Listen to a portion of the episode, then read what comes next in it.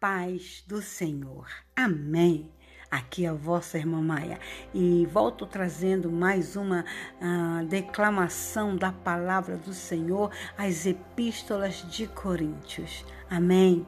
Vamos para a leitura primeira do capítulo de 1 Coríntios, capítulo 1, e que nos diz assim, ó de Paulo, escolhido por Deus para ser missionário de Cristo, e dos irmãos Sóstenes para os cristãos de Corinto, convidados por Deus para serem seu povo, feitos dignos dele por obra de Cristo Jesus, e para todos os cristãos em toda parte, todos quantos invocam o nome de Jesus Cristo, Senhor nosso, e deles também. Que Deus, nosso Pai, o Senhor Jesus Cristo, dê de todas as suas bênçãos a vocês, bem como grande paz, tanto de mente como de coração. Nunca posso deixar de agradecer a Deus todos os dons magníficos que Ele lhes concedeu, agora que vocês são de Cristo. Ele enriqueceu-lhes a vida inteira. Ele os ajudou a testificar dele e deu-lhes uma compreensão total da verdade. O que lhes disse que Cristo podia fazer por vocês aconteceu. Agora vocês desfrutam de toda a graça e todas as bênçãos. Pertence-lhes todo dom espiritual e todo o poder para executar a vontade dele durante este período de espera pela volta de nosso Senhor Jesus Cristo.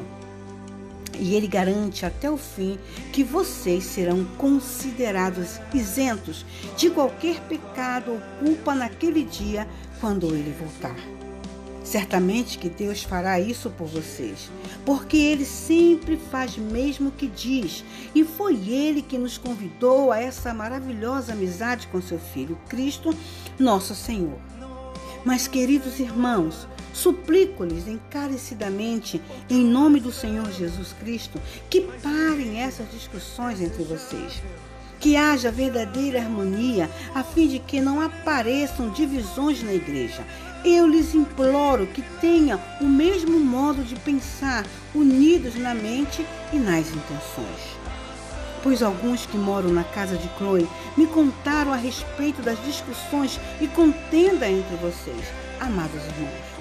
Uns estão dizendo, eu sou seguidor de Paulo, outros dizem que estão do lado de Apolo ou de Pedro, e outros ainda que só eles são os verdadeiros seguidores de Cristo. E assim vocês, de fato, partiram Cristo em muitos pedaços. Mas será que eu, Paulo, morri por seus pecados? Alguém de vocês foi batizado em meu nome? Sinto-me bem contente agora por não ter batizado nenhum de vocês, a não ser Crispo e Gaio. Porque agora ninguém pode pensar que eu estava procurando começar algo novo, fundando uma igreja de Paulo. Ah, sim, batizei a família de Stefanas e não me recordo de ter batizado ninguém mais. Cristo não me enviou a batizar, mas a pregar o Evangelho. E até a minha pregação parece pobre, pois não recheio meus sermões com as palavras profundas e ideias de grandes efeitos, por medo de diluir o poder grandioso que há na mensagem simples da cruz de Cristo. Sei perfeitamente bem como parece tolice aqueles que estão perdidos, quando ouvem que Jesus morreu para salvá-los. Nós, porém, que somos salvos, reconhecemos esta mensagem como o próprio poder de Deus. E Deus diz: Eu destruirei todos os planos humanos de salvação, não importa quão sábios eles pareçam, e ignorei, ignorarei as melhores ideias dos homens, até as mais brilhantes. Então, o que acontece com esses sábios, esses eruditos, esses brilhantes comentaristas das grandes questões mundiais? Deus fez com que todos eles parecessem ridículos e mostrou que a sua sabedoria é uma tolice inútil. Deus, em sua sabedoria, providenciou para que o mundo fosse que, para que o mundo nunca encontrasse a Deus através da inteligência humana. Então, ele se manifestou e salvou todos quantos creram em sua mensagem, essa mensagem que o mundo considera absurda e ridícula.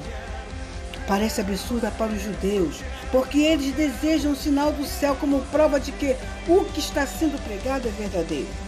e é ridícula para os gentios, porque eles creem somente naqueles que concordem com a sua filosofia e lhes pareça sábio. Por isso, quando pregamos que Cristo morreu para salvá-los, os judeus se ofendem e os gentios afirmam que tudo isso é disparate.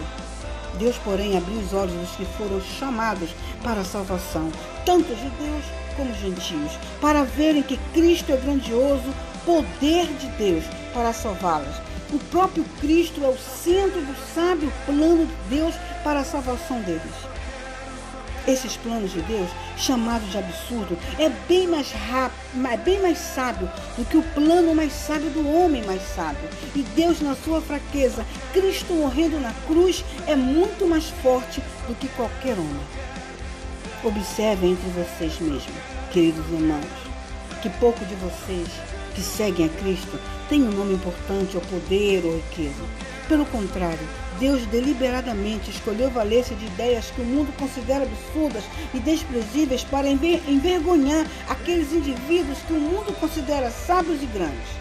Ele escolheu um plano desprezado pelo mundo e que não é levado em conta absolutamente para nada e utilizou para reduzir a nada aqueles que o mundo considera grandes. Para que ninguém, em parte alguma, possa se gabar na presença de Deus. Porque é de Deus que procede exclusivamente que vocês tenham essa vida por meio de Cristo Jesus. Jesus nos revelou o plano divino de salvação. Foi Ele que nos fez aceitáveis diante de Deus. Ele nos fez puros e santos e deu-se a si mesmo para comprar a nossa salvação tal como diz nas Escrituras: se alguém tiver de se gloriar, que se glorie somente daquilo que o Senhor fez.